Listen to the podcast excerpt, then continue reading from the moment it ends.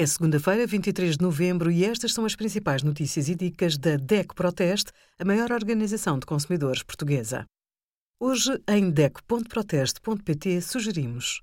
Segundo o nosso inquérito, os consumidores portugueses prevêem gastar menos dinheiro em compras na Black Friday e no Natal, face a 2019. Como funcionam as aulas práticas de condução durante a pandemia e os resultados do nosso teste a mais de 35 aspiradores robô.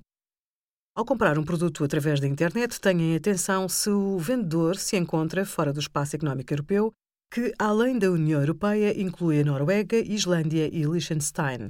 Nesses casos, terá de pagar IVA entre 6% e 23%, consoante o produto. Este imposto também é aplicado às despesas e seguro de transporte, caso existam, e aos direitos aduaneiros.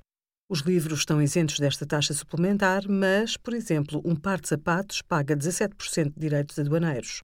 Tabaco, bebidas alcoólicas e perfumes estão sujeitos a mais impostos. Apenas encomendas de valor global abaixo de 22 euros estão livres de custos adicionais. Obrigada por acompanhar a DEC Proteste a contribuir para consumidores mais informados, participativos e exigentes. Visite o nosso site em dec.proteste.pt.